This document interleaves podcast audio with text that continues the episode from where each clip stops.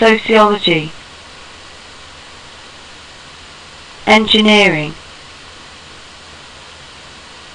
architecture, business, law,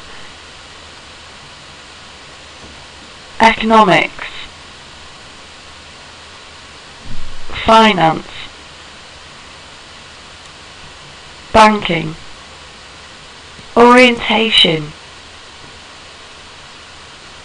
welcome package.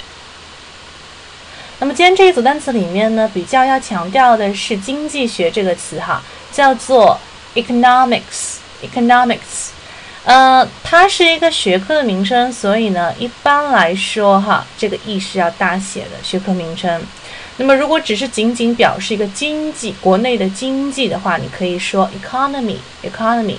那么另外呢，我们经常会讲到有一些房子啊，或者有一些啊，比如说东西是比较经济划算的哈，那你可以说 economic，economic，啊，叫做经济的。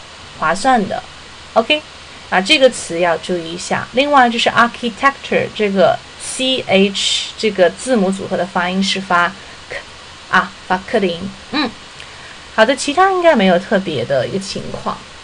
那么按照惯例呢，我们还是要回顾一下昨天我们所学的这一个单词哈，看一下今天给大家的一个测试的句子。我正在读计算机学士。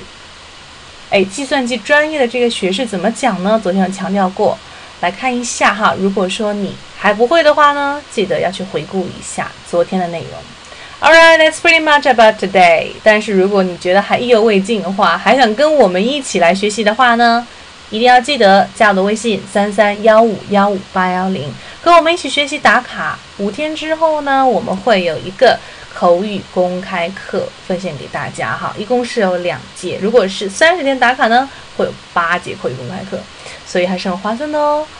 所以如果是爱学习的你，记得一定要联系我，一定要学习，一定要打卡。OK，so see you soon。